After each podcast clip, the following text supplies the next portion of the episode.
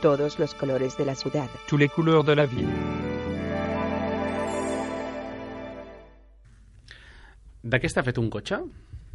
Una persona del carrer ens diria, home, de metall, de vidres, de goma... Però un expert ens dirà moltes més coses. Però si encara fem una altra pregunta i dic, i com funciona? Ah, aquí segurament la majoria no sabem respondre amb precisió. I és que per tal d'aconseguir un bon resultat, no només hi ha prou amb, amb saber quins elements hi ha, sinó que cal saber combinar-los, sobretot els que veiem i els que no, de la forma més adequada. Amb els jocs passa com amb els cotxes, és el mateix. Cal saber quins elements estan formats i com combinar-los correctament per tal d'aconseguir el resultat que busquem. Avui parlarem dels components dels jocs i de la forma com es combinen.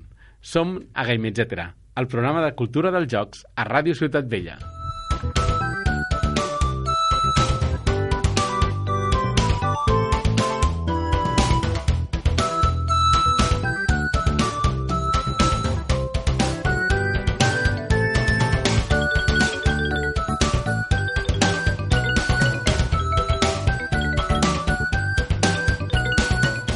Vinga, va, tornem. És que, perdoneu, gent, és que mentre estaven fent aquesta entradeta, aquí era com una bogeria, perquè estaven l'Estefan, el, el Francesc i el col·laborador que ara, i el, el convidat que ara, ara el presentarem, tocant cables aquí davant meu perquè no sé què els hi passava. Què et passava, Estefan? Yo solo te escuchaba a la izquierda. Sé que estás en mi izquierda, pero aquí no tenía nada y, no, y me molesta. Echaba, echaba a faltar un... Un batería tiene que escuchar en estéreo, no puede escuchar en... Ara ja sents estèreo? Ara sí. sents estèreo? Francesc, tot bé? Sí, sí, jo sí. Doncs, eh, Edu, tot bé? El queixal bé? Que la setmana passada el queixal tenies així? Sí, sí, ara ja no està, ara millor. Sí, Ara ja sí. pots cantar i parlar i tot. Sí, sí, fer de tot. Doncs uh, les paraules que hem escoltat a l'inici, avui no, no, no començ, començarem molt ràpid perquè el nostre convidat d'avui ha fet una cosa que no ens havíem fet fins ara. O sigui, m'ha passat quatre pàgines té, pam! Aquí tens les coses que podem parlar. Que és fantàstic. Jo he agafat allò, he anat endreçant coses i ja està, i el guió fet fantàsticament.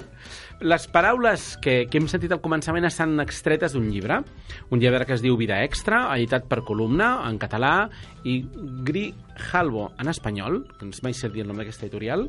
El llibre es diu Vida Extra, i el llibre està escrit per la Gina Tost i el nostre convidat d'avui, l'Oriol Boira. Bona tarda. Molt bona tarda. Què tal? Molt bé. Mireu, per les persones que no conegueu l'Oriol Boira, el, el teu compte de Twitter és... Uriboira. Uriboira. Uriboira. Uriboira. Va, l'Uriboira, és a dir, busqueu-lo perquè val molt la pena i descobrireu per què. A més a més de que ens parla contínuament de coses de jocs, de videojocs i de creació de jocs, és el responsable de videojocs del Club Super 3 Sí. des de fa Mm, gairebé 15 anys. 15 anys. Diguem que pugui sentir aquesta responsabilitat, no? que, que tingui la sort de que confiïn més en mi, un, uns 10. Al Uns principi jo vaig entrar com a webmaster, com tants desenvolupadors de videojocs, Mhm. i em vaig anar, podríem dir, especialitzant en videojocs. Estem parlant de que fa 10 anys no hi havia ni un sol grau en videojocs, hi havia algun màster que potser començava, i, i això, m'hi vaig anar posant, i a hores d'ara, amb 15 anys, potser n'he fet més de 200, de fet gairebé segur, perquè cada any en traiem 15-20. Jocs de petit format, eh? Jocs, aquests jocs de petit format del Super 3. Sí, bueno, el joc del Super 3, que qui hagi sigut nen en l'època Super 3, un dia o altre ha acabat passant... Jo. Tenim desenes de milers de, Eh, mi, de mi partits. hija, mi hija también, que tiene la misma edad más o menos. Clar, clar, és a dir, 10 anys, doncs tu tenies 8-9 anys, algun joc del Claro. Super 3 que va Sí, sí, jugar... segur, segur. Segur, havia passat per les seves mans, si no directament, d'alguna altra manera, és a dir, supervisant... Les mètriques són impressionants, eh? Tenim desenes de milers de partides mensuals en, en jocs. Tu fas un joc eh, que, que t'inventes, que penses, que comparteixes amb un equip, que al final és un equip reduït de persones, i que quan el publiques... És veritat que tens un altaveu tan potent com la televisió pública, i és veritat que tens uns personatges que estan molt ben elaborats, però veus que allò ha fet Que allò funciona. 20, 30, 50.000 partides en un mes de gent que voluntàriament i amb tota l'oferta lúdica que arriba a tenir el seu abast Arriba allà i i s'hi connecta diu... i s'hi està, ostres, és, és impressionant. Doncs, a més a més d'això, és professor del grau de videojocs de l'UPC, Sí. Vas passar per altres màsters, graus, etc. Sí, sí, sí. Vas passant, vas passant per llocs així fent classes. A més a més, fa molta il·lusió això que diré ara. És el protagonista d'un grup de Facebook nomenat Jo també guardo un bon record de la signatura de l'Oriol Boira. Això és el millor de tot. Això, és el millor. de Això tot. no, tothom Sí. ho pot dir. És un profe No. que té un grup de Facebook amb... Però és que la signatura que, que, que imparteixo i que cada any canvio i que cada any afegeixo coses i en trec, igual que tu estàs fent a, a l'Enti, per exemple, és que és un luxe, és a dir, és impressionant poder fer això. Uh, aprendre coses, per exemple, ara comentàvem la, setmana passada el, el, el Raf Koster, un dels gurus de, de la jugabilitat i del disseny de videojocs, fa una ponència. Mm, Tres de les, de les diapositives que ell va fer, reinterpretades, ja estan a punt per quan jo torni a fer la signatura, incloure-les.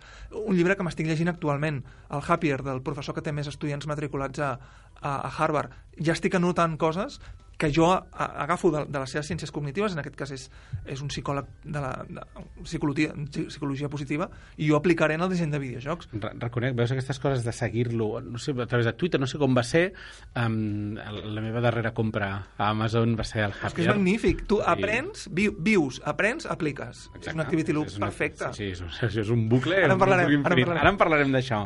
Doncs ja veieu, ja veieu. No deixo... Ah, sí, sí, després hi ha una altra cosa que és Fan and Flow. Sí, és un blog és que un vaig crear. blog que vas crear Sí. que, i dius que aquests blogs que comences molt Que- bé i després no dona temps de... L'última No. entrada és del gener. I ho hauria, no, i, ho- i ho hauria de fer. El que passa és que bé, avui, avui sóc aquí, segurament potser només el guió que t'he passat ja valdria la pena de, I de ficar-lo en, el, en, el, en el blog, però bé, és que són moltes coses. No, no, sí, sé el que és, i llavors pots, quan tens una cosa feta la pots penjar allà, però Exacte. quan no la fas Exacte. no et I dona després temps. també que un blog, d'alguna manera m'agrada que tingui un relat. No m'agrada que sigui un contenidor de coses perquè sí. M'agrada que tingui un relat. Bueno, doncs mai, mai farem blogs. Bé, els però relats ho se'ns acaben bé, ràpid. Els bé. relats se'ns acaben ràpid. Doncs ja veieu que no ens podrem entretenir molt perquè, a més a més, quan li dones mínima corda, comença a parlar i comença a dir coses i has d'agafar el llapis i apuntar. Això és Javier. bo, no? És bo, no? Això és fantàstic, però clar, després haurem de fer el buidat de tot el que has dit perquè els oients puguin anar seguint. Javier, busca aquest, aquest llibre francès. Ui. Em sembla que a Amazon deu ser Sí, segur. Amazon. Amazon segur. Bueno, sí, sí que vaig comprar a Amazon, o sigui que... Doncs comencem fent la nostra, la nostra introducció al personatge. Som-hi.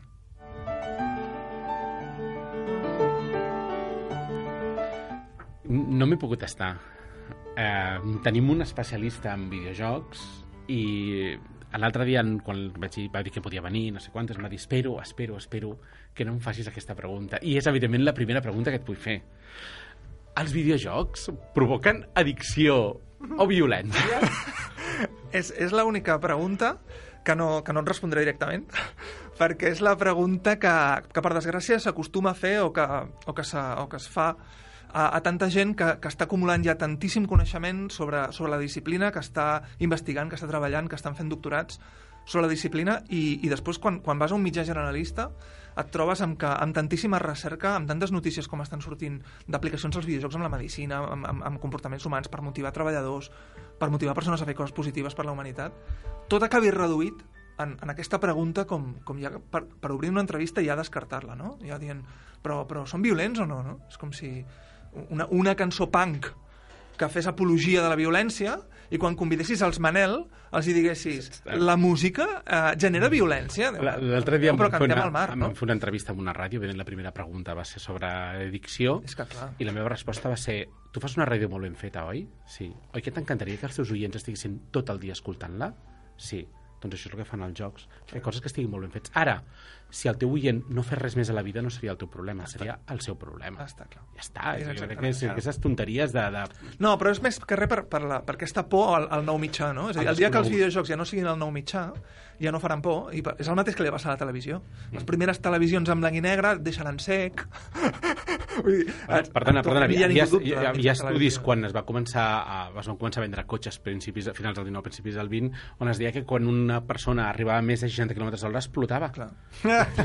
clar, parlant exactament del mateix, no? De dir, però això és científic, clar, això, la gent quan arriba a aquesta, velocitat explotarà, no podrà arribar. Està clar. Bueno, doncs ja Potser fa... És que no sé quant temps fa falta, per això els videojocs tenen més de 40 anys d'història i, i no, no sé quant temps esperarem més a, a Sí, assumir-ho. sí. No sé si cal una generació sencera o... A partir d'aquí dos anys començaran a sortir més de 300 eh, graduats en videojocs per, a, per les Bueno, el universitats. moment que el periodista que tinguis al davant sigui una persona que hagi jugat, hagi, hagi crescut jugant. Perquè la pregunta, la mateixa pregunta, me'n recordo que fa molts anys, amb aquesta mateixa pregunta, la resposta va ser una altra, va ser el Quixot es va tornar boig llegint. Són dolents els llibres? Hem de tancar les biblioteques? Clar, llavors dius, és, Es torna a ser el mateix. No es porque jugamos cada día que, que, que somos adictos. Yo leo cada día, cada día. Soy adicto al libro. Bueno, sí, pero no es grave. I després que... No es grave, es, es libro. I després que en els videojocs no se'ls hi han permès coses que en altres mitjans com la literatura o com el cinema sí, com per exemple el gore, o com per exemple el porno. Mm. Coneixeu algun videojoc porno? Estaria, bueno, mare meva, estaria de demonitzat. Sí, sí que hi ha hagut alguna experiència, de, però ha quedat en l'anècdota. Demonitzat per una banda però ha i quedat en molt jugat per una l'anècdota, no, altra. no, Clar. no, no, no és la tendència. No ha arribat. Va, deixem la, la pregunta tonta del dia i anem a, a coses importants. Anem per feina. Cada un dels capítols d'aquest programa porta un títol. Eh? El d'avui porta disseny de jocs, game design. Per a una persona que està escoltant això i dius, ostres, quina paraula, no? Sí. Què és això del disseny de jocs? Però a més a més, la, com fem la traducció directament des de la, la paraula anglesa, porta una mica d'equívoc, no? Quan parlem de disseny, què és el disseny de jocs? A veure, hi ha una definició que és molt fàcil i és simplement doncs, doncs entendre les paraules, no? Dissenyar jocs, no? Fer, fer de manera que els jocs doncs, siguin jugables. Però és que tenim la sort de començar a portar uns quants anys fent, eh, treballant seriosament sobre el concepte de joc i treballant seriosament vol, vol dir adoptant-lo des dels punts de vista d'estudi més formals, com per exemple el punt de vista científic. Val? Uh, una persona del carrer o un jugador normal és capaç de dir que li agrada un joc, és capaç d'intentar raonar per què li agrada, segurament fallarà, però és capaç d'intentar-ho raonar, però no pot anar massa més enllà. Per què? Perquè hi ha masses conceptes que, que influeixen en aquest resultat abstracte que és, que és la diversió, que és pel, pel que al final s'acaba mesurant el, el videojoc, d'acord? Uh, a mi m'agrada, quan jo defineixo els videojocs, el disseny de videojocs a la universitat, faig servir la següent definició. El game design és l'enginy amb el que construïm sistemes formals concrets capaços de generar en les persones una resposta abstracta com és la diversió. Baixo a un terreny de divulgació de Ràdio Ciutat Vella, d'acord? Eh, a, a, a, en tant que tu, els éssers humans, entre altres coses, som uns grans desconeixedors de nosaltres mateixos. Jo sé que m'agrada una cançó, però no sé per què m'agrada. Sé que m'agrada aquest pastís de formatge, però no sé per què m'agrada, perquè hi ha un altre pastís de formatge que no m'agrada. I teòricament els dos són pastissos de formatge. eh, i, i teòricament els dos són cançons de Bruce Springsteen, però n'hi ha una que m'agrada i l'altra que no. Uh, però, però sí que hi ha uns facts, sí que al final tu pots anar fent aproximacions fins a arribar a, a, al que fa el Ferran Adrià, que és de construir un plat, no? És a dir, per què els espaguetis no agraden als japonesos? Poso un exemple, eh? Doncs de construïm el, el plat en els seus ingredients i en allò que els forma, i, i potser arribem a trobar un tipus d'espagueti que sí que sigui procliu a agradar-los en, els, en, el, en aquest tipus de client. No? Uh -huh. Ah, amb, el, amb el cas de la diversió hem de fer el mateix. Quan tenim una resposta abstracta, quan tenim algú molt algú no, amb- a tantíssima gent tan convençuda de que allò els agrada, però que no acaben de saber per què, i quan, que quan els hi demanes que ho raonin, lògicament, com que, són uns, com que som uns grans desconeguts de nosaltres mateixos, donem respostes com per què t'agrada la teva parella? Perquè rossa amb els ulls blaus. Vale, però aquesta també rossa amb els ulls blaus. Ja, però aquesta no m'agrada, m'agrada aquesta. Per tant, és, és evident que hi ha alguna cosa més, no? I és evident que aquesta cosa més, com, com també passa en l'amor, ara que us he, us he ficat l'exemple de la parella, és abstracta. És a dir, no, és, no, és, no sabem trobar l'ingredient màgic, però sí que sabem trobar coses amb les que s'hi apropa. Per això nosaltres construïm sistemes formals concrets. Vale? La diversió no és, no és el joc. La diversió és el que passa en el cap del que el juga. I, per tant, nosaltres sabem o estudiem coses relatives al cap del que els juga, com per exemple la psicologia, com per exemple les ciències cognitives, com per exemple la neurociència, i dissenyem per complir això que nosaltres hem estudiat. Per mi el game design és això, és la capacitat, l'enginy, amb el que tu ets capaç de dissenyar la illa fantasia, amb el que tu ets capaç de dissenyar el Shambhala de PortAventura, amb el que tu ets capaç de dissenyar el Warcraft, perquè a les persones, que són diverses, els hi produeixi aquest, aquest resultat que ells anomenin diversió. Sí? Sé que és tècnic, però és que la diva... No, no, no, está claro. Yo no sabía lo que era. Yo he venido aquí sin saber lo que era. De hecho, mi parte no, no tiene nada que ver con game design porque no sé lo que, no sabía lo que era.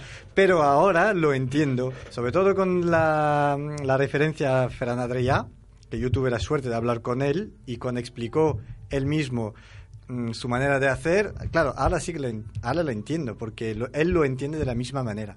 Bueno, són persones que... És que és una influència claríssima. Per, per, ha, en certa manera, un, un, un, una persona que fa cuina i una persona que fa jocs està fent el mateix. Està intentant buscar, Està creant alguna cosa. creant alguna pel plaer d'una Para altra persona. placer de otra persona. Una de les coses apassionants del, del, del disseny de jocs i d'estudiar-lo, perquè jo suposo que es nota, però m'apassiona fer recerca respecte d'això, és la quantitat de disciplines apassionants en les que hi entres. Aquí us he portat un... Això és una xerrada que va fer el Raf Koster, que és un dels gurus de, del game design, com hem comentat. La va fer, em sembla que fa un parell de setmanes, i el va publicar la setmana passada al, PowerPoint. Podeu buscar-lo per Twitter. L hi ha una de les diapositives que és tots els camps d'interès de la, del game design no sé quants n'hi deu haver, però igual n'hi ha 30. és a dir, a un game design li interessa saber d'art, saber d'empatia, saber d'aprenentatge, saber d'intuïció, saber de models mentals, saber d'opcions, saber de, de, de sentiments, saber d'accions, saber d'objectius... És, és... De fet, hi havia aquest concepte associat que és el, el coneixement en forma de T. Sí. No? És a dir, tu ja has de tenir com un coneixement molt ampli, o sigui, un coneixement petit, però de moltes coses, i molt profund sobre un tema que sigui com el teu tema en el que tu després fas. Però si tu has de saber una mica de psicologia per poder després aplicar-ho. I l'enginy és l'habilitat amb la que tu eh, relaciones coses. És a dir, l'enginy segurament no és... L'Steve Jobs no era el més, el més bo, el, me, el millor, el que corria més, ni el més intel·ligent, però va ser el que va ser capaç de juntar dues coses que els altres no juntaven. Llavors no va caler ser tan bo com els altres, sinó fer la unió correcta. Sí? Jo us proposo els tres, eh? Bueno, els tres. Pregunta, atenció, pregunta, eh? Aquestes preguntes meves, punyalada trapera. És... Um, què busqueu vosaltres en un joc? Que busquem o que... Què busqueu? Què busqueu? És a dir, aquest element que al final és diferent, perquè a més a més és totalment subjectiu, serà diferent per tu que per mi, perquè no trobarem el joc perfecte, trobarem el teu joc perfecte, el meu joc perfecte. Cadascú de vosaltres, què li demaneu a un, Bueno, jo- a un joc? Com ja ha dit l'Oriol, principalment diversió. I també, bueno, això jo ho he respost així algun cop, però és que un joc que no que creï addicció, sinó que m'enganxi, que tingui ganes de jugar-lo i també que em vagi donant objectius. Perfecte, fem una cosa. Jo, ara contestareu als altres, eh? Però fem una cosa. Com, com amb l'Oriol anirem, ara aniran sortint temes i al final cadascú de nosaltres hem portat algun joc, ens proposo el repte de... Sobretot tu, Francesc, perquè tu has portat una no, cosa no, diferent, no. eh? Això, això és el que dóna la gana. No. Però tu, Francesc, a veure si trobes de lo que explica l'Oriol algun element que està en el teu joc. De lo que explicarà, eh? De lo que explicarà. Però Ah, ens vale, parlarà vale. de conceptes concrets Mm. d'això que tu has dit. És que a mi m'agradaria que, tot, que agaféssim consciència tots de que les, els, els conceptes abstractes, quan pretens, en tant que abstractes, quan pretens que una persona els, els ra raoni, s'equivoca. És el típic de per què t'agrada la teva parella, per què rossa amb els ulls blaus, per què t'agrada aquest, aquest pastís, de, per què t'agrada l'escudella de la padrina, perquè l'ha fet la padrina, per què perquè una altra escudella no m'agrada, per tant no puc dir que és perquè és escudella. Tots els conceptes abstractes, com que sabem tan poc de nosaltres mateixos, i de fet del cervell és del que menys sabem del cos humà, quan intentem raonar-ho, normalment busquem alguna cosa que soni bé, però després científicament medir, es pot arribar a medir que no és per que això. no és això, però quan el Francesc per exemple dius que una cosa que m'enganxi, segur que en el seu joc trobarà, amb coses que direm després Segur, segur, segur. Dir, ah, clar, Però això donarà és el que compte, m'enganxa se'n donarà compte quan li donem pistes. exacte, això és, el que, aquest és el repte Estefan, i tu què busques en un joc? No, uh, a mí depende, depende de con qué miembro lo juego. Es decir, la família Esas- Ahora, ahora, esto, esto ha sonado mal. A ver, a ver. Es decir, eh, no, ver. Bueno, soy francés, la gente sabe que a veces me equivoco en los... Es decir, que si juego con mouse, con, con ratón y tal, es una sensación. Si juego táctil, con dedos, es otra sensación que busco. ¿Te acuerdas que te había hablado sí, del ninja, el ni- ninja. el ninja y esto? Y si no, por ejemplo, con mouse, pues me encanta todo lo que es eh, estrategia en tiempo real. Entonces busco, no lo sé, busco diferentes cosas según con qué, con qué juego. Quizás soy más entonces de, sí, sí de táctil o no lo sé. i tu, Edu, què? Tu què busques en un joc? Mira, a mi m'agraden els jocs que t'a- t'agraden uh, desenvolupar les, les habilitats. Vull dir, per exemple, com siguin... Per exemple, jugues a pilota, pues, fer 20 tocs i després tens que fer 20, 30 tocs amb la pilota, no? Mhm. O m'agrada el joc de la baldufa, no? Al principi la tires, no la saps tirar i al final acabes sapiguent tirar. Una cosa molt motora, molt motriu. Sí, sí, sí, aquest tipus de jocs. Sí, Perfecte, sí. jo com sóc molt, molt desastre motriu, no m'agraden gens els jocs, eh? Cadascú, cadascú té, té, sap, sap els seus límits. Clar, clar, per això m'agrada la guitarra, no? Exacte. exacte. Perfecte, doncs uh, un cop fet això, que està d'això, um, el concepte de diversió que el francès deia va molt més enllà de, de riure.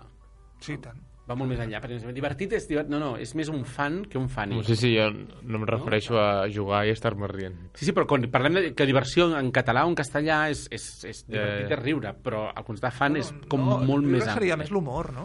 Hi ha un llibre molt bo, i de fet jo el, el recomano a tots els estudiants, perquè no els Eh? puc obligar, que és el, el The Comic Dimension of the Human Experience, la dimensió còmica de l'experiència humana, que és del Peter Berger, que és un llibre que llegeixen també guionistes, gent Mhm. que estudia comunicació. I in, intenta, el Peter Berger, i també segurament s'enduria els seus clatallots, perquè tot això és abstracte, i fins que no, fins que no li passis el mètode científic, doncs no, sempre estarà obert a, a discussió, però intenta raonar perquè una cosa et fa gràcia, no? I, i de fet jo estic bastant d'acord amb la seva tesi. Però al final l'humor pot, ser un, pot ser un dels ingredients de la diversió, però segur que no és la clau, segur. segur. L'humor, en tot cas, pot contribuir al plaer, que és momentani, Mhm. però és que la diversió és temporal.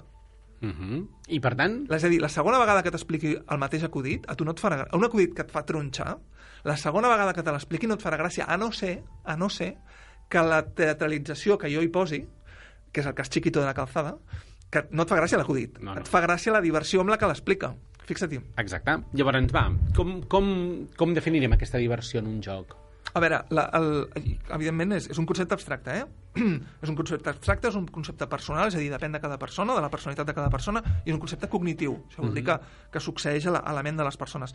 El Ralph Koster, que, que és l'autor del llibre Theory of Fun, co- com el seu nom indica, és a theory, és a dir, és una teoria de diversió, l- dona una definició que a mi és de les que més m'agraden, que és la, la diversió és la realimentació que ens dona el cervell quan absorbim patrons amb propòsits d'aprenentatge. I doncs jo poso l'exemple d'anar a fer snow. El primer dia que vas a fer snow, l'snow tothom diu, oh, que, que, que bonic, que divertit, que guai, no? Veus les fotos de la gent que fa uns salts i... El primer dia que vas a fer snow no, no pares de caure a terra, acabes amb els genolls vermells, sinó liles, i amb el cul també, i no és, divert, no és divertit. És divertit algun moment en el que has percebut que el dominaves una mica. Vaja, si ets un crac, retiro tot el que he dit, eh? però la mitjana de gent que va fer snow, el primer dia no para per terra, vull dir, no, no, no aixeca gaire de terra. Quan és divertit l'snow? Quan més o menys veus que t'aguantes. Quan més o menys has vist que tu t'aguantaves i que anaves baixant i que ho podies fer, llavors és pic, pic de diversió. Ara bé, al cap d'un mes, aquell aguantar-se sobre l'snow ja no és divertit. Llavors ja lo divertit és ja fer una maniobra que et posa una mica més al límit. Allò és divertit. Si tu parles amb un pro de Snow que pega el doble mortal amb tirabuixó, que en fa un cada hora, perquè tampoc és divertit per ell fer el doble mortal amb tirabuixó. Però, en canvi, pel que no és tan pro, per aquest fer-lo és un pic de diversió. Per tant, la diversió succeeix en el temps Uh -huh. i depèn de, de, de com tu eh, avencis les te amb, la, amb les teves capacitats. D'acord? És el que tu dius, ostres, d'acord, eh, he, he creuat la meva pròpia línia, en aquest cas cognitiva, en aquest cas mental. Que divertit, que guai. El, el tio que fa per primera vegada un mortal a més nou, aquest tio ha sigut el dia més divertit dels, de la seva temporada, fins aquell, eh? Però quan ho faci 30 tres vegades, caps de setmana, ja haurà allò de- serà avorrit. Exacte. Lo divertit serà el doble mortal amb no sé què. Doncs una mica el mateix passaria en els jocs, perquè en els jocs no és amb trucs, sinó és amb, és amb patrons de, de comportament.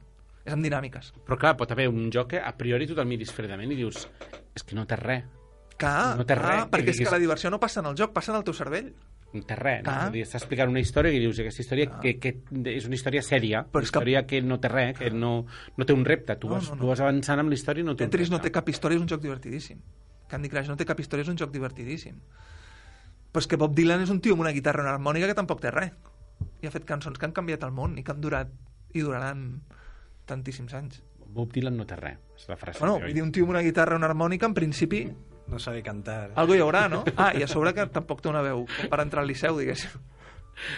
Vale, va, per tant, aquí hi hauria una cosa que és que hi ha un moment en què el, el dissenyador, tu com a dissenyador de joc, has d'intentar cada vegada fer que els patrons siguin com una mica més És complexos. que tu, tu has d'entrar a la ment d'un jugador. Però Anem a definir patró perquè no, sem no sempre queda clar. Mhm. Jo hi ha un exercici que, els, que acostumo a proposar a, a la gent que, que, que estudia disseny de videojocs, que em diuen, no, és que això d'un patró, és que què vol dir un patró, no? Jo els dic, apunta, fes que algú jugui al teu joc. Apunta els verbs que es donen. Per exemple, corre, salta, esquiva, dispara, vale? Eh, amb aquests verbs, que ja els tindràs apuntats l'un rere l'altre, apunta tots els verbs que es donguin. Ha corregut, ha saltat, s'ha jupit, ha, ha disparat, ha tornat a saltar, ha tornat a córrer. Vale? Ara ja sí que pots detectar patrons. Detecta amb quina freqüència uns grups de verbs es repeteixen. Si fossis poeta, no et costaria gens perquè buscaries rimes. Mhm, D'acord? mhm. Intenta detectar amb quina freqüència aquests verbs es repeteixen. I si detectes que aquests verbs es repeteixen amb molta freqüència, és que tu tens un patró molt clar. Tetris. Baixa, giro, desplaço, faig línia. Torna a baixar una altra fitxa, la, la, la giro, la desplaço... Mhm. És un patró claríssim. Però és un patró que es trenca a cada partida, perquè tu, ni el dissenyador de Tetris sap quina és la propera fitxa que sortirà. Ni el dissenyador de Tetris sap com arribaràs a tenir la, la pantalla perquè la propera fitxa sigui la millor del món o la que més nos et fa. D'acord? Però que a vegades penses que sí que hi ha un senyor dins que t'està putejant. Doncs no. directament. És- Ell és ho sabia, això- que aquesta m'hi va mal. És per, això, és per això que Tetris és un joc de, de diversió il·limitada. Et Mhm. cansaràs abans de joc d'alguns triple A's que del, que del Tetris. Què feia la gent quan jugava a Pac-Man? Ara estem anant els primers, eh? però intentar buscar el patró dels fantasmes. Sí, sí, és a dir, el primer que feies quan jugaves a Pac-Man és dir, necessito entendre Com de quina manera actuen els dolents, perquè a la que entengui això sóc el rei del Pac-Man. També és veritat que a la que entengui això, Pac-Man deixarà de, de ser És una altra cosa interès. diferent. És una cosa diferent. És a dir, juguem, i això també és de Ralph Coster, juguem fins que dominem el patró. Per això és tan important que trobem patrons. Perquè la ment segurament no se n'adona, però els agraeix. Sí? És, Clar, aquí, per exemple, en, Francesc, te'n recordes quan va haver un moment que vam parlar del joc el 2048? 2048 Sí. és un joc Sí. Super simple, que és un patró. Tu has de doblar cada vegada. Ha un moment en què elabores una estratègia i arribes al 2048. Ja s'ha acabat. això és tic-tac-toe, eh? Però s'enrotlla. Ja està. No té gràcia. És Pero a, ve- pero a veces da también satisfacción de dominar un juego. Por ejemplo, yo... No, el- bueno, el- però està bé, dius, tres cops, ui, sí, soc molt bo. Sí, pero, És- por ejemplo, yo el, el Rubik Cube, es que no paro de hacer las caras. I el cubo entero? Sí, sí, sí, el cubo entero. Y, lo- y lo hago así, hablando con la gente. Bueno, bueno, la setmana el vinent patrón- podràs venir amb un cub de No, Rubik sí, i sí. fem un periscope i Vale, colgamos en la lo no vea. es divertido. Pero, No, no, perdona, la resta de humanidad sí que vol patrón. veure-ho. No, en el, en el Rubik Cube hay un patrón, ¿vale? Todo el mundo lo sabe. Va primera línea, segunda línea, la cruz de abajo y luego con cuatro movimientos tiene las seis caras. Perdona un moment, Cuando- quan dius que tot el mundo lo sabe, sàpigues que jo no l'he fet mai. No. És a dir, jo he fet una vez una cara. No, pero es un, es un patrón. Yo empecé a hacer las seis caras, yo creo que tenía 11 años o por ahí. Y no, pero es que es fácil. Sí, però- es, fa- es fácil. Però, però jo el que tinc a dir és que li- l'impacte emocional del primer cop que vas fer-lo, Vale, comparat no te lo amb el que el fas ara, No te lo discuto, pero No, tengo no. 45 y cuando estoy en la, la consulta en un médico, pr- pr- pr- pr- pr- pr- pr- hago mis seis caras y luego lo, lo mezclo. Pr- Sí, pr- pr- però és que- Es una especie de... Sí, però és que el, el, el, el, el tio que fa snowboard, que, que fa un mortal, també li agrada. Eso, és que l'impacte emocional que té per ell haver fet el mortal... No es el mismo. Quan Estoy no el domina, que quan el domina és que no... no... Estoy conven- sí, sí, I- estoy i de acuerdo. Fixeu-vos una altra cosa. Ara parlàvem de Tetris. Si, si us molesteu en medir quan dura l'activity loop de Tetris, són 3 segons. Cada 3 segons... Quan dura què? A l'activity Ara- ara va, ara va, el, el, patró. Cada quan el patró es repeteix a Tetris són 3 segons. Cada 3 segons realitzes els mateixos verbs. Els realitzes de manera diferent. Ah. Perquè mous la fitxa diferent i perquè, la, i perquè desplaces diferent. Però cada 3 segons passa el mateix. Per tant, quan costa enganxar-te a Tetris? Doncs el mateix que li costa a la Shakira enganxar-te a una cançó pop o al Michael Jackson. Li, és que el, el pop, la música pop, que de, diguem, de pop ve de popular i per tant que en principi interessa un nombre més gran de persones ve d'aquí, és a dir, o aconsegueix de, de la següent manera, repetir un patró no hi ha cançó pop, ni de la Shakira ni d'ACDC que no tingui un, que no tingui un vers un, un estribillo De fet, sí, té un patró i fins i tot ara aquí els músics d'això hi ha un patró harmònic sota que es va repetint tota l'estona. És a dir, tens uns patrons harmònics perquè si no mm, acabes, acabes morint. És a dir, hi ha un patró que saps que torna els acords torna, o un patró rítmic, no? sí, sí. Sobre todo rítmic, sí. Però és que el cervell, quan percep que el patró no hi és, li costa molt més, que és el que ens passa quan, per exemple, escoltem música clàssica. Que dius, eh, sou bestials, sou músics de carrera, de conservatori, un 10, el que estic escoltant és prodigiós, però no m'enganxa. Como yo el jazz. No m'enganxa com m'enganxa, doncs, la A Shakira. mí el jazz es tan random, eh, Edu, Edu me mira, que, que al final me, me- me cansa de, de tantos cambios, me, me cansa. Y además no lo entiendo. Como batería yo no lo entiendo. Y Es como un estudio en directo de la música que te lo muestran. No sé, es, És una altra cosa. es una otra cosa, sí, sí. I sí, llavors, però quan tu entens aquest patró, llavors gaudeixes molt perquè estàs descobrint què és el que hi ha sota. Exacte, sí, I dius, sí. hola, però lo que acaba de fer. No, no, no. Y buenos son, para mí son, son de los más, pero Està estudiat fins i tot el, el pic de consum de la cançó de l'estiu. És a dir, la cançó de l'estiu, que és una cançó de lo més xorra del món, que a tothom li fa vergonya dir que li agrada, perquè a nivell estètic, suposo que parlarem d'estètica, és bastant vergonyós, el tractor amarillo, la bomba, no sé què, té un bucle d'activitat, té un patró molt reduït, molt constant, s'enganxa, ens fa estar com cosa dir que ens agrada el bailar contigo, però també, en tant que és tan repetitiu, cau. Arriba un moment que l'avorrim i llavors ja no podem més. I arribes a la segona quinzena d'agost dient treu-me a l'Enrique de la ràdio. de la ràdio. Has, parlat d'una cosa, Francesc, has dit el què, el què? Ah, has parlat dels loops. Sí. Explica'ns, explica'ns què és això dels loops. Mm, és, un, és un anglicisme, eh? Vull dir, el, Sí. el, el patró, el patró se- seria un loop, és a dir, recordem, no? An- Analitzem les dinàmiques, què, què s'està fent? Apuntem els verbs, Mhm. en infinitiu, si, si pot ser. Eh, i detectem que hi ha unes repeticions, vale? detectem uns patrons. Eh, això és un, i aquests patrons es van, es van repetint.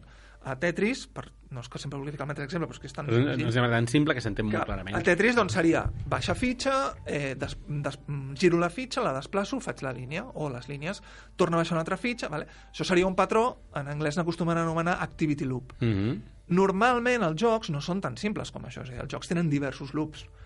S'anomena activity loop a qualsevol bucle d'activitat, s'anomena core loop a aquell que dius irrenunciable, és a dir, això L'essència del joc. constant seria el, la base a la música, no? Seria aquella base, aquell Michael Jackson. Tan, tan, tan, tan, tan, tan, tan. Soc fatal, eh, cantant, però bueno, ja m'enteneu. I sobre això, el Billie Jean... El... Va, llavors, eh, aquest seria el, el core loop irrenunciable, durant tot el joc es va repetint, el cervell ho agraeix, ha connectat amb això, i fiquem altres loops, per exemple, cada tres enemics d'un tipus, un d'un quart tipus, cada deu enemics d'aquest tipus, un boss, i sobre això ne- anem jugant. Com anem jugant? Per exemple, modificant el, el, el patró. Fitx, T3 ho fa canviant la fitxa.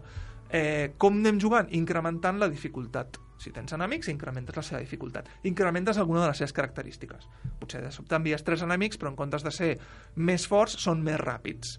I d'aquesta manera dius, hòstia, dete detecto el patró, m'agrada, però hi ha algú que... Que m'ho fa més això, difícil. Això em motiva. Això, com que ho he superat, com que he vist que hi havia... el, el tipus de tirabuixó a l'aire, ara ja fas el quadruple de tirabuixó a l'aire, perquè ja estàs... No, o ara el, el tirabuixó és amb la mà allargada. Exacte. No? Per tant, Agafes les coses que tu ja saps i Exacte. incrementes Exacte. un pas I, més... I, I en aquí és on hi ha la diversió. Aquí és on hi ha la diversió. És aquí. Però necessites passar per De l'home. fet, per fer-ho gràficament, al, al, al final el, el disseny dels jocs és agafar patrons, de, patrons i anar fer com una lasanya, i anar posant sí, sí. un sobre l'altre, no? I capes, anar, anar les capes. Però és que però i la música capes també, de- la Sí, música sí, també. sí. Agafa, un, agafa un software d'edició musical i veuràs les capes que són els instruments, veuràs els, el senyal i, i detectaràs uns bucles que es van repetint i això passa des d'ACDC fins a Madonna passant per els Amics de les Arts. Vull dir. Va, ostres, no, hem arribat quasi ni la meitat del primer, del primer tros. Per tant, haurem de saltar, però hi ha, hi ha una cosa hi ha una cosa que no sé on la tenia per aquí posada no, per això estem a la pàgina, ja m'he perdut. Ja a mi mateix ja m'he girat la... per això ja m'he perdut. No, ja està, ja està, ja està. Les recompenses. Sí. Les recompenses en el joc. És un element d'aquells que dius, ostres, no? Que, que és l'objectiu i quan el superes aconsegueixes certes coses que et van, don- van fent que aquesta capa de lasanya dius ja la tinc superada, no? Una de les coses medides i remedides, i que de fet és curiosíssim, és que gairebé no hi ha cap jugador que no li agradin les recompenses. Hi ha jugadors que potser no els agraden els reptes, però les recompenses, el fet de recompensar, eh, agrada gairebé a tots els perfils de personalitat. I està pràcticament tots els jocs. D'acord? De, de fet, els videojocs més pop, si per exemple jugava al Candy Crush, recompensen per tot. És a dir, t'estan dient guapo, no sé quantes vegades per segon, però, però una barbaritat. Perquè és que les recompenses agraden. Fixeu-vos que el- a les xarxes socials, al Facebook, al Twitter, té like, no té dislike. I un like és una cosa molt fàcil de fer, és a dir, que ara un comentari l'has de pensar, però un like és vinga, va, ràpid. Per què? Perquè, perquè a tothom li, recompen, li agrada que li recompensin per les accions que fa. Ara bé, també és veritat que a ningú li agrada que el tractin de tonto. Si jo faig una cosa que costa poc, recompensa'm, però recompensa'm molt menys que quan faci una cosa que costi molt. Vale? I després hi ha una altra cosa, que és que a no a tothom li agrada que el recompensin igual. I per això hi ha una, una altra de la, que el recompensin de la mateixa manera. Hi ha gent... Ah, Et refereixes a... Em, a mi em recompensen i a tu et donen el mateix o, No, o depèn és a de dir, la cosa a que tu, facis? a tu et pot agradar molt més que et diguin uh, good job, bona feina, que et diguin que ho has fet molt bé, i a mi em pot agradar molt més que em donguin punts. No. Sí? Eh, Això passa a moltes feines, de fet. Hi ha molta gent que diu, escolta, en aquesta feina cobraràs 3.000 euros, però no, i aquí hi ha un ambient que no, no, et, facil, no et felicitaran per res del que facis, al contrari, et cauran bronques. I quan Aquí- t'equivoquis, pilles. Aquí en cobres 2.000, però hi ha un bon rotllo que cada cosa que entregues t'estan dient que bona feina, que ets un crac, dius, bueno, atès que amb 2.000 ja puc viure molt bé, uh, anem a qualitat, Sí. sí. qualitat de vida. Aquí quan parlem de motivació, hi ha un llibre inter molt interessant que a mi m'agrada molt que quan parla d'això, la motivació intrínseca, no? Amb la sorprenent vera sobre què no és motivació Sí. aquell llibre, i acaba sent això de dir, hi ha un moment que quan la feina és molt creativa, mm, no cal que em pugis el sou cada setmana. Em, No, no, no. Recompensa'm d'una altra manera, fes-me sentir bé. I aquest sentir bé és crear un entorn en el que jo sigui protagonista de la feina que estic fent. ¿Tú crees que, que puede ser por eso que cada vez eh, los juegos, bueno, de hecho yo creo que todos los juegos o Steam o no sé qué llegan con logros ahora? Logros por tal, logro por tal. És, logros és un tema de, de recompensar. En, en tant que tu tindràs diverses diversos mm, perfils de personalitat jugant en el teu mateix joc, uh, tindràs més perfils de personalitat contra de més maneres diferents recompensis. Vale? Per exemple, el que és competitiu és molt competitiu. I aquest vol mm, aconseguir els màxims punts a sobre veure que, està, que és dels Exacto, bons. el- Un, un puntos. segon, perquè llavors aquí entra una altra cosa que són els perfils de jugadors. Evidentment, que, que són els perfils de personalitat. que són perfils de personalitat. I aquí tenim, ja ho vam parlar en algun programa, com quatre patrons bàsics, I més. i, i Sí, a partir sí, d'aquí, però els bàsics, perquè tothom, quan escolti, digui, ah, sí, és veritat, Sí, sí, sí. serien... Sí. Bo, és que suposo que et refereixes al Bartel Test. Sí, el que és, és, és, un d'aquests d'això, però sí, dels anys 90. és tan simple Sí. que dius, vale, està molt bé per començar. Sí, sí, els socialitzadors, els exploradors, els killers i els achievers, vale? els Exacte. aconseguidors, els que van estar per sobre, que el Bartel Test ho va publicar com un paper de recerca als anys 90, basat en els videojocs MMO, I la seva experiència. però ha agradat, però ha agradat tant que, que s'ha convertit com en un clàssic i de fet ha sigut molt més que investigat a les dues últimes GDCs, que és la conferència eh, de, de desenvolupadors de videojocs més important del món. El, un dels dissenyadors, crec que és el dissenyador cap d'alguna sucursal d'Ubisoft, que és el Jason Van der, Van der Benge, us intentaré passar el Twitter perquè el podeu seguir, perquè el cognom és bastant complicat de, de pronunciar. Per nosaltres, ha fet dues ponències intentant aportar el, el, un, un nou model que a mi m'agrada molt pel motiu, perquè diu, a veure, al final el Richard Bartel està molt bé, ens agrada molt a tots, ens ha, ens ha fet molta feina, però s'ha inventat uns perfils. El, Andre, el de gamified.co.uk, que és el seu deixeble, eh, també ha fet un, el User Types Exat, que també està molt bé, però també se'ls ha Ja, inventat. és el gran especialista en refregir coses i posar Vale, un, un, un, un està- punt més enllà. I n'hi ha més, hi ha l'Ami Kojima, em sembla, n'hi ha- n'hi ha diversos, jo en sí, tinc sí. localitzats diversos, de, de segmentacions. Però al final diu, no, no, anem a l'Associació Americana de Psicòlegs, ells, diuen. ells tenen un, una, una, una classificació de perfils de personalitat, l'agafem, en aquest cas es diu Big Five, eh, Personality Traits, l'agafem i mapegem els, els conceptes dels videojocs en funció de lo que la majoria de psicòlegs americans, perquè sabeu que els psicòlegs és una disciplina que tenen corrents de pensament i que hi ha, hi ha escoles, hi ha l'escola conductista, hi ha l'escola... Cada un pensa d'una manera doncs, diferent i a vegades fins i tot sembla que contradictòries. Aleshores, eh, aleshores aquest diu, no, no, anem al consens dels psicòlegs, o del màxim nombre de psicòlegs, i mapegem els videojocs en funció d'això. I té un parell de xerrades en les dues últimes GDCs molt completes, que us en puc passar el vídeo, la pone al GDC Conf, i al GC Vault, perdó, i que, i que això que, que us recomano molt ho mireu, perquè és que realment t'estan dient, tio, que tu ets així, i com que ets així, t'agrada aquest joc, i dius, ostres, doncs és veritat. Jo em pensava que m'agradava pel Mickey Mouse. Jo pensava que el joc del Mickey Mouse m'agradava pel Mickey Mouse. I no. I no. no T'agrada perquè ets així. I llavors al moment de dissenyar un joc és intentar donar peixet a cada tipus de jugador. Sí. No hi ha ningú que jugui a Mario ni, ni perquè tingui cap interès en rescatar la princesa ni perquè li agradin els, els, els lampistes. Jo és que tinc una perversió especial amb els lampistes i per això... Pero entonces, ¿por qué jugamos a Mario? Para, pas- Clar, para, para... aquí està la gràcia. És que aquí està porque el la gràcia. objetivo es Clar. ir lo más lejos Pues posible. que, pues que això és, és més direcció, això ho fan, ho fan els mags. Té, té, mira, un lampista, un lampista, mira, unes tortugues, unes tortugues. I ¿Dónde per està la què- pelotita? i la pregunta és, i per què ¿Dónde juguem està la pelotita? i per què juguem Ah? És que, llavors, hi ha, hi ha, darrere d'això hi ha, hi ha el game design, que són tots aquests conceptes dels que estem parlant aquí. És a dir, no hi ha una única resposta, hi ha centenars de microrespostes i a cada pantalla vas descobrint, mira, la- aquí m'han fet fer això, Sí. aquí em fan això, altre em donen això, per tant, sé que allò típic on estàs jugant i dius, m'acaben donant molts punts, m'acaben donant moltes armes, ve una grossa. I, i, i, i encara millor, me'ls he guanyat. Sí, sí. És a dir, m'acaben de donar un, un lanzallames, no, no me l'han donat, no, me l'he He guanyat. aconseguit arribar allò que El tenen que cau del llames, guió. Però llavors saps que immediatament, quan passis la porta, el llames te quedarà corto al cap d'un minut. Clar, clar. Però ja és això, és Tu tindràs contínuament avançar. Correcte, tindràs 5 segons de, Sí, però- de desfase amb el lanzallamas i després s'acaba. Desde el principio, porque jugábamos para, para tener nuestro nombre en la, en la recreativa con el, con el high Tu score. perfil de personalidad juega para eso. Y el de tus colegas. Pero Oh. no el de todo el mundo. No el de todo No, el no, no, me imagino que no somos todos distintos, pero claro, la- es competitivo. Pe- Pero no todos los juegos lo son. Si no, explícame el éxito de Farmville. No, no, no, no, no todos lo son, pero antes los juegos lo- eran, o sea, eh, ibas o para ganar vida extra Pero es que por, O por- para tener tu nombre. motivo, el- el- los, los primeros videojuegos tenían un público muy concreto. Ah. Y el resto del mundo ni siquiera los miraba. Quan al moment que obres, la, obres el focus i busques tota mena... Anem a posar un altre exemple, que no té res a veure amb el món del, del videojoc. Quan l'Ego se n'adona que les nenes no juguen, analitza per què no juguen.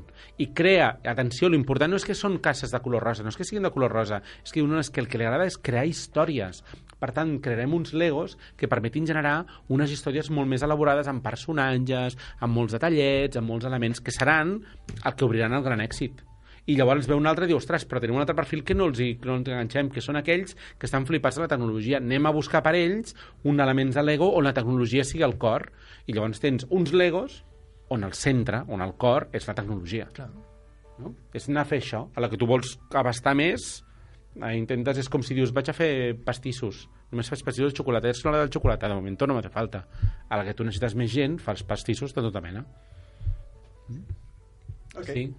Doncs portem 40 minuts eh, cadascú sí. de nosaltres hauràs de tornar, ja ho diu el guió, hauràs de tornar hauràs de tornar, Jo quan vulgueu. hauràs de tornar. Et donem corda, i nosaltres marxem agafem un cafè aquí al davant i tornem de cap d'una hora i ja està, fantàstic. Um, jo si et sembla, perquè cadascú de nosaltres hem, hem, hem buscat, o sobretot vosaltres dos heu treballat bé i tu has portat també, has pensat un joc que dius, un gran joc des del punt de vista del disseny de jocs. Um, anem a veure anem a veure què tenim comencem per tu, Estefan Sí? sí, sí, comencem per tu vinga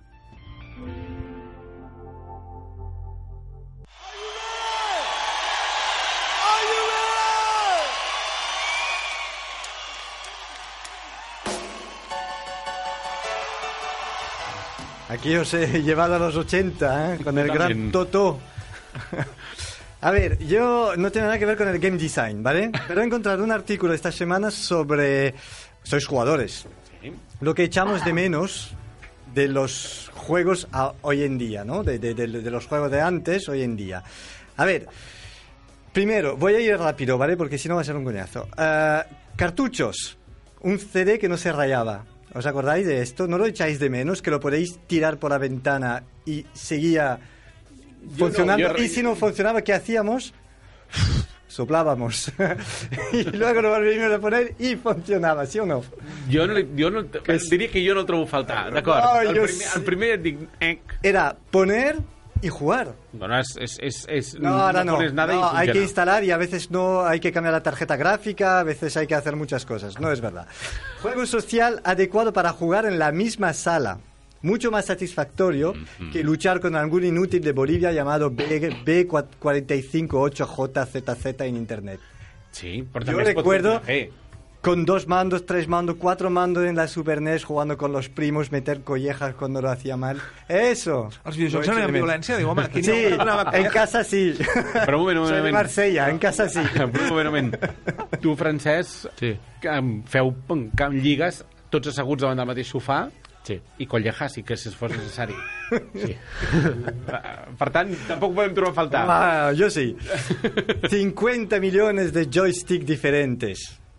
No! que sí, que todos se parecían sex toys, eh, tenían colores y bolas y, y- era genial. Y además no eran compatibles con, con según qué ordenador. El, el del Commodore 64 no iba con el Amstrad. Eso era vida. Eso sí. Y no un mouse para todo el mundo. Tampoc ho Madre trobo mía. faltar. Realment som de generacions diferents, tot i que vam néixer el mateix any. Dispara. Tenemos el mismo año. Pantalla de carga. Mire, escuchar esto. El filósofo Roland Barthes dijo que lo más verdaderamente erótico es el minúsculo destello de piel desnuda entre la parte superior de la media y la parte inferior del vestido. Era lo mismo con las pantallas que se cargaban línea por línea, ahí esperando la página de carga, así.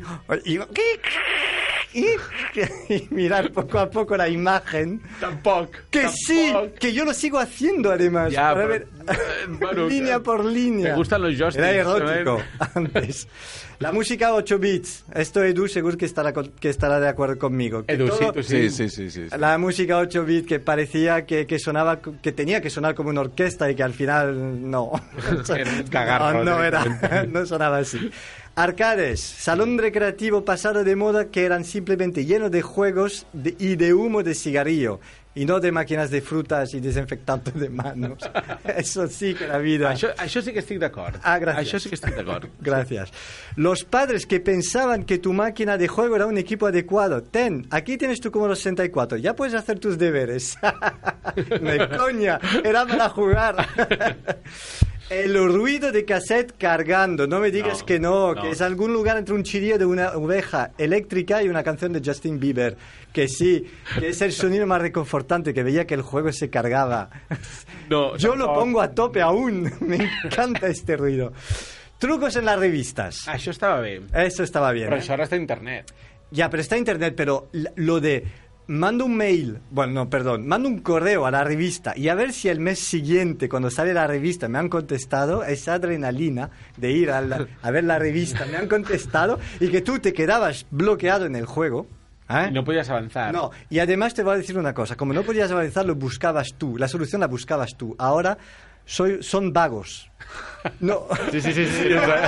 Sí o no? m'estàs sonant amb el dit, acusant-me, però té raó. Té raó. Perdó, però a mi tu em pots assenyalar. Hi ha un moment que dius, eh, Ah. si em quedo callat, I no, jo- he, veure, he venido a jo- jugar. A veure, Jo no, si el primer cop ho fallo no ho busco ja, però si porto ja mitja hora intentant fer el joc, pues... Està, tiro, tiro. Sí, No, y yo también lo hago ahora con los juegos viejos. La micromanía, eh? la micromanía. La revista Ay, Micromanía. eh, la revista Micromanía. Detección de, colis- de, de la colisión random. ¿Te acuerdas que había que saltar en la plataforma tres días antes para, para que lleguemos a la plataforma? No había detección de colisión, no había nada.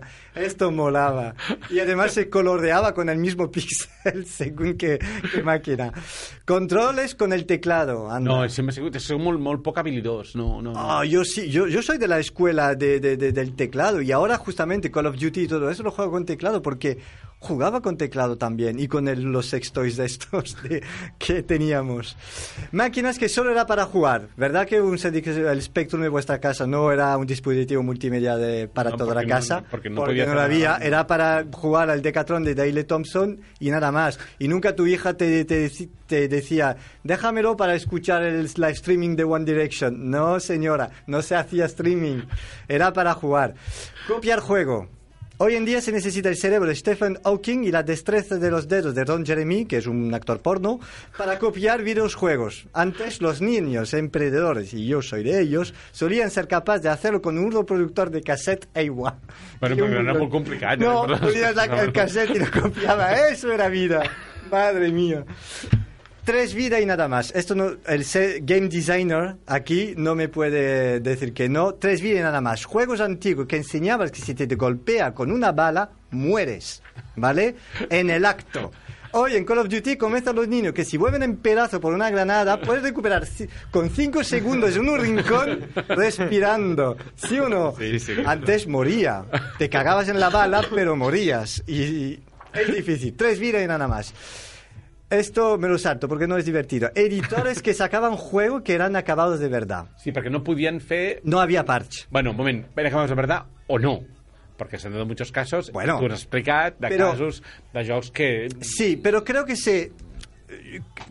Quiero creer que se lo curraban mucho antes de sacar un juego a la luz. Bueno, ara és veritat que tenen una, una, una carta, unes de la màniga. Un cop ha sortit el joc, saps que el pots corregir i Eso vas es. Y les entonces que van un poco demasiado rápido. Fa dues setmanes es va fer els Three-Headed Monkey Awards, els Sí. sí. premis de videojocs de la UPC aquí a Barcelona, i un dels ponents, no sé si era el de Microsoft o el de la Lara Croft Go, va dir una frase antològica, que és, en els jocs, en el model actual, en els jocs online, si quan surts la primera versió, si quan treus la primera versió no, no et fa vergonya, és que estàs fent tard. Bueno. Sí. És, un gran, és una gran Es- frase. sí, eh? sí, pero bueno, no sé. Yo echo de menos un producto acabado. Sí, però els Com? videojocs d'avui dia no, no poden estar acabats, perquè... Ja, mucho- reben mucho mètriques- fake. no. conceben com a fake. Es, es plantegen, es treuen, a- a- reben mètriques i a partir d'aquí es redissenyen. También porque pueden tener, yo creo, facilidad de tener el feedback de los jugadores. Mucho más fácil Però és que que és, antes. diferent, és que són maneres diferents de jugar. Clar. És a dir, No, han de conviure són- els dos models. són- un són joc obres de amb 3DS progrés està acabat. Sí, clar. un joc de Nintendo està acabat. El compres i està acabat. Però un joc online no té per què estar-hi. De fet, és bo que no ho estigui, és bo que estigui viu.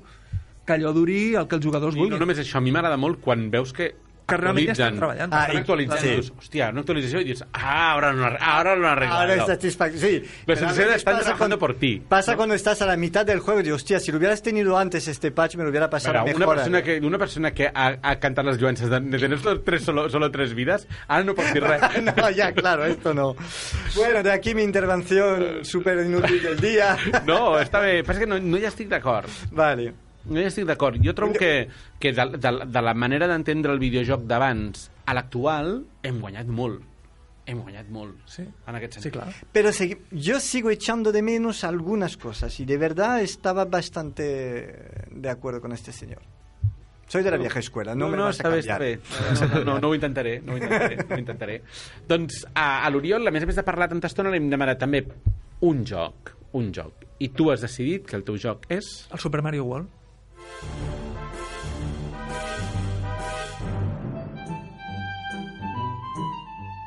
I per què? Doncs perquè aplica gairebé tots el... Amb, amb, quan faig quan preparo les classes de game design me n'adono de que... Fixeu-vos que no estic dient el que... El, o potser no vull dir el que més m'agrada a mi, sinó el que realment és que és un dels jocs que està millor dissenyat. Perquè mm. vulguis explicar el que vulguis explicar, molt probablement Super Mario World hi ha algun lloc, alguna part on ho implementa. I això és molt fort. És com una mica com les cançons dels Beatles, no? Tu ara tens grups de música que es, pengen, que es, pengen, es, mengen al món fent no sé què, i dius, bueno, és que això que fas tu feien fa 40 anys els Beatles, vull dir, no... I, en canvi, abans que ells ja no ho feia tanta gent, no? Abans que l'Elvis, doncs no ho feia tanta gent. I el Mario World, això, evidentment, ho té amb la tecnologia amb la que ho va poder fer. No li demanis un, un mode online, no li demanis però mètriques, però, però conceptes relacionats directament amb la diversió, jo és que no puc més de dir, Miyamoto, quan que en sabies, tio? Però quan que en sabies? Que a mi m'ha costat una barbaritat arribar a veure això. Clar, què veus com a usuari? Un lampista, unes tortugues i una princesa. Com a usuari veus això. Fins que no vas entrant aquí dintre i acabes... Clar, però això és com, com a escoltador de música, tu no veus un, un pentagrama i un do major, no? O això t'ho veu un músic, mm. que és el professional d'això. El que ho veu des de l'altre punt de vista. Fins i tot, moltes vegades escoltes cançons i tu no hi veus un cello i, i és. Tu no hi veus una, una... Potser una harmònica sí, però un acordió potser en algun moment no el veus, i hi és, no? I és. I qui ho veu? Qui ho veu segur? Doncs el músic, el que ha estudiat música, el que s'ha interessat, el que ha anat més enllà, el que s'ha professionalitzat en això, i, en, i en, en videojocs passa una mica el mateix. I Mario World, de veritat, de fet, la saga Mario, per ser justos, Mario Bros 3, de fet, també el primer Mario Bros i Mario World, com a, potser com a consagració d'això, té coses que és que tu vols explicar a videojocs, una mica el mateix que us passa amb els jocs de taula, no? Hi ha jocs de taula que tu vols explicar jocs AAA d'ara, algun concepte d'un joc AAA d'ara, i dius, no, no, no em cal la Xbox ni la PlayStation. Anem No a buscar aquest joc de taula i us ho explico. Perquè Ho tindreu és- claríssim. estan El que passa és allà. que ara tenim molta més tecnologia per vestir-ho, però el que us estic explicant tu veus una pel·lícula amb uns efectes especials dels que tu vulguis i allò és amor, amor i humor. Mhm, mhm, Amor, amor i humor, no? Doncs el mateix, però amb un Transformers. mhm.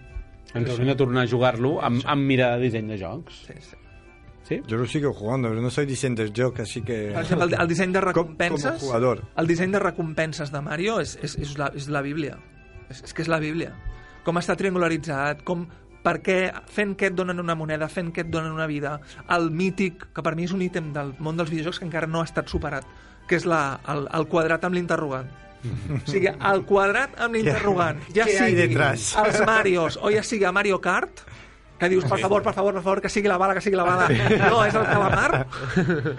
Eh, això, per mi, com a ítem de videojoc, no ha estat millorat. I fixa't que és una capsa amb un interrogant. Una capsa de color groc amb un interrogant. I és, és, és que és magistral. Com, com incorporem l'aleatorietat en un joc lineal? Pam! Amb la capsa aquesta. Sí, sí. Magistral. A ver, estoy completamente de acuerdo. La moneda, la moneda gran. El fet de que descobrir una àrea és una recompensa. Per tant, és intrínseca. O sigui, jo, em, jo em sento recompensat perquè he descobert una habitació. És intrínsec en el joc. I no m'has donat res, no m'has donat cap punt. M'has m'has dit, sense paraules, tio, Acaba- que llest que ets. Que és que acabes de fer-ho bé, Exacte. acabes accedint a un lloc exacte. que fins ara no podies Exacte. Francesc, tu també ens has portat un joc, oi? Sí, Doncs vinga, anem a veure de què es tracta. Vale. Bueno, jo, com cada setmana, porto un joc una mica diferent. I avui us parlaré d'un joc que es diu Clash Royale, que és una aplicació mòbil que actualment està molt de moda, sobretot veig molta gent, molts, diria nens preadolescents jugant. De fet, el meu cosí de 10 anys hi juga, i jo també. Cosa que o ell és molt avançat o tu... Jo crec que és la segona. Però, bueno... Llavors, el Clash Royale és un joc per mòbils que va treure a principis d'aquest any, que es va treure a principis d'aquest any, i al principi només es va treure per dispositius iOS, però des del 16 de febrer els usuaris d'Android també poden jugar-hi. El va desenvolupar i publicar Supercell, que és una empresa de jocs mòbils creada a Helsinki l'any 2010. Mhm. El seu primer joc que van treure va ser Gunshine.net, però el 2012 ja van treure el famós Clash of Clans, que es va, bueno, va revolucionar el món d'això i va tenir un, un gran èxit i tot i ser un, un joc gratuït la, campanya, la companyia finlandesa va aconseguir 75.000 milions de dòlars en només en vendes de pago per aconseguir més coses. Que, que és una altra. És a dir, perdó un segon, eh? És a dir, és una altra. El fet de dir, pago i, i em dona'm coses cares, por favor, perquè quiero molt. pagar per tenir coses que siguin molt bones en el joc. És que el perfil professional del, del monetitzador és un dels que es fan valer més en l'actualitat. Ah. En un context on videojocs més o menys en pot fer molta gent, no en diré qualsevol, però molta gent, el que va buscat és el que els sap vendre, el que sap treure'n diners. El que sap de dir, pagaré aquí per tenir això i, i sobre pagaré a gust i em sentiré superben I tens una recompensat recompensa. per dir, m'he gastat... I que els que no paguen res tampoc se sentin desfavorits, Exacte. perquè són massa crítica valuosíssima perquè els altres paguin. No, no, és un equilibri, un fràgil equilibri molt interessant. Bé, llavors, el Clash Royale està inspirat en el Clash of Clans i en aquest joc l'objectiu, diríem, és anar pujant de nivell, guanyar trofeus i aconseguir cartes amb diferents personatges, que aquests personatges estan inspirats en els del Clash of Clans Mhm. i anar-les millorant. Llavors, ara us explico com s'aconsegueixen aquestes tres coses i a la vegada també són els motius pels quals penso que el joc està molt ben fet i quan hagi acabat diré el, el que ha dit l'Oriol. Vale, a veure, Ja- si, ja a veure què has après, a veure què has après. Vale, ja perfecte. Vale, llavors, per aconseguir els trofeus s'han d'anar guanyant partides. L'objectiu de les partides és destruir el màxim nombre de... més torres que el teu contrincant. Dèiem, és un joc online. Llavors, hi ha dues petites i una gran, que és l'Ajuntament. I estan situades les dues petites al davant i la gran, que és l'Ajuntament més darrere. Com és obvi.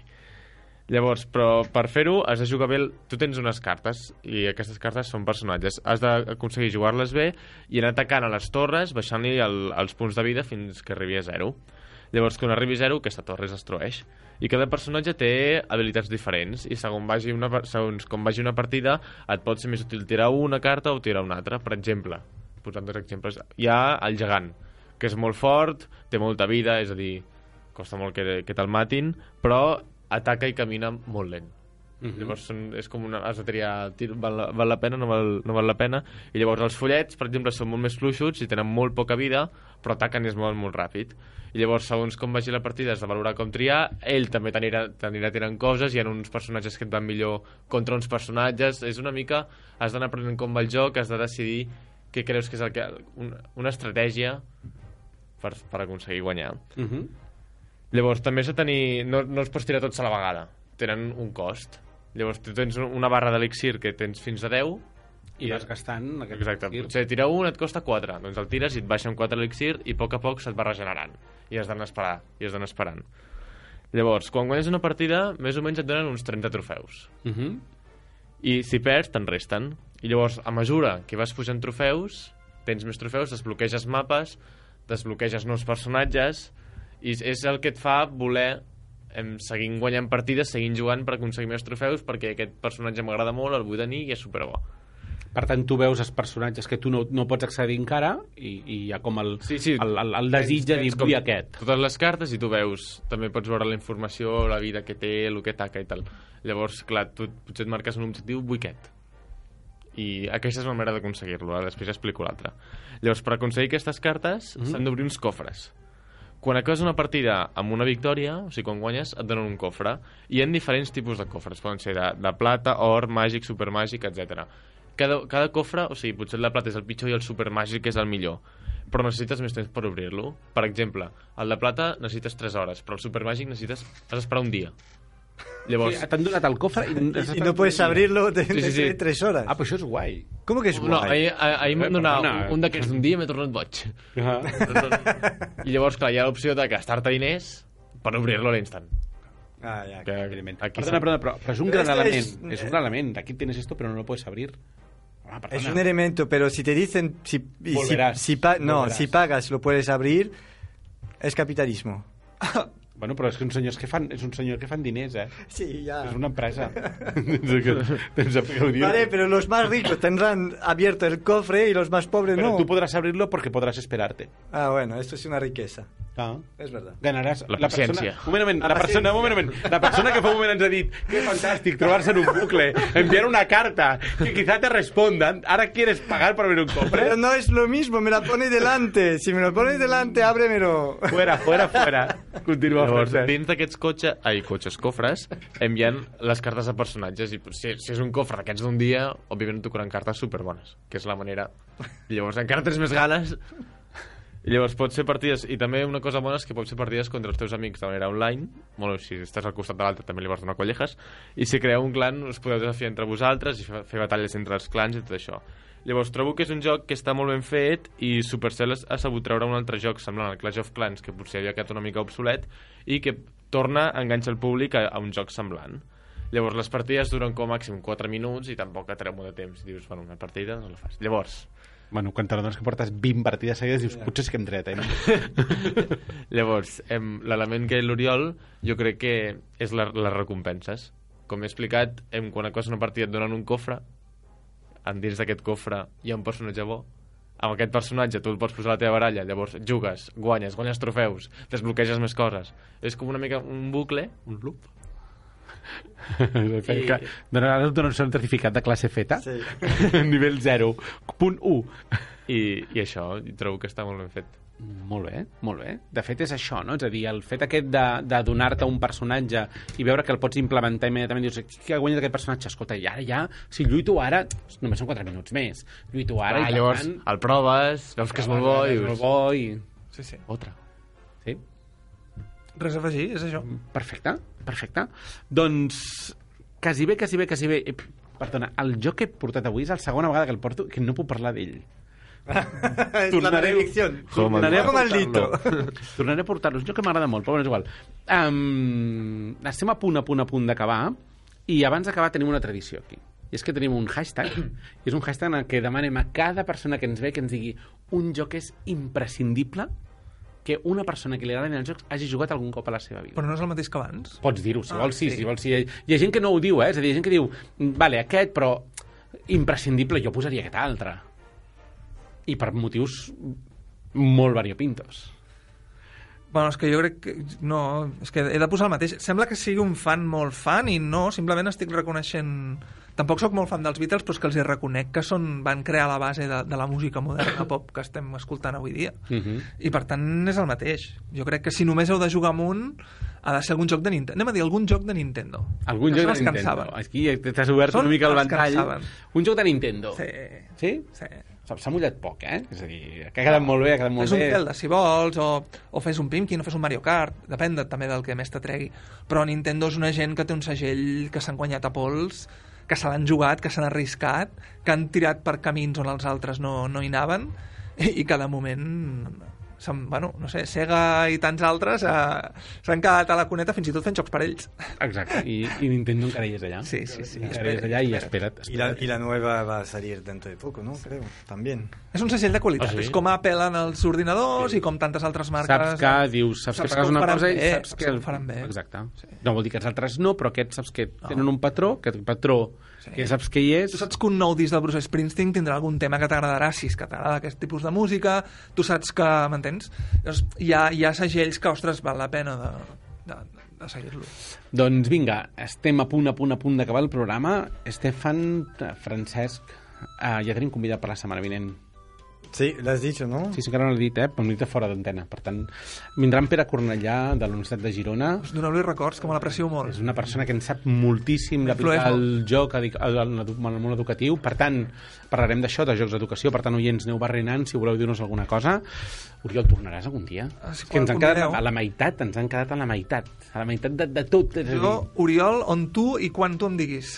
Doncs què fas? No, no, ja, buscarem un dia i tornaràs a venir, que puguis venir, perquè l'Oriol és una persona que, a més a més, va ser no puc, no puc, no puc, i quan el primer dia que va poder ja puc venir. Doncs va ser la setmana passada, doncs vine a la vinent. Sí, sí. No, no, jo vull deixar dit, ja que queda gravat, que jo també prenc molt de tu, Oriol, i que també et segueixo, també et llegeixo i també quan puc eh, interactuo, et consulto coses, per tant és mutu. Quan em convidis vinc. Doncs quan vulguis ja saps on és tenen la porta, els nostres micròfons i venim aquí a escoltar. Li donem corda i escoltem perquè a més a més és de prendre punts. És de prendre punts i aprendre'n.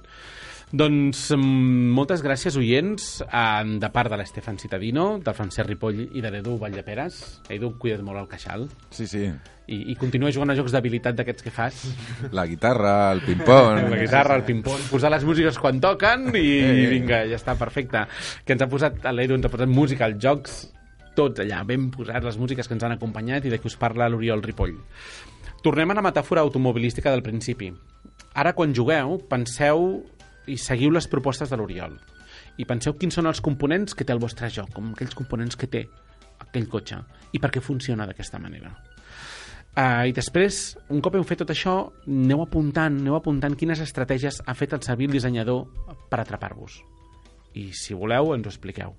Oients, aquesta setmana aquest és el vostre etc.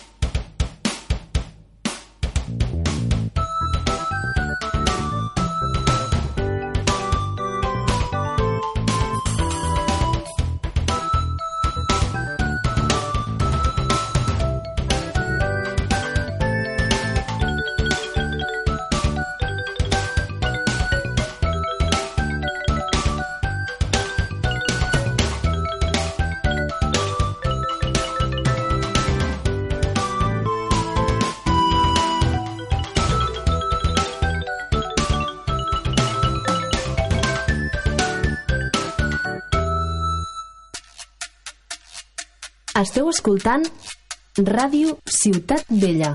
100.5 FM.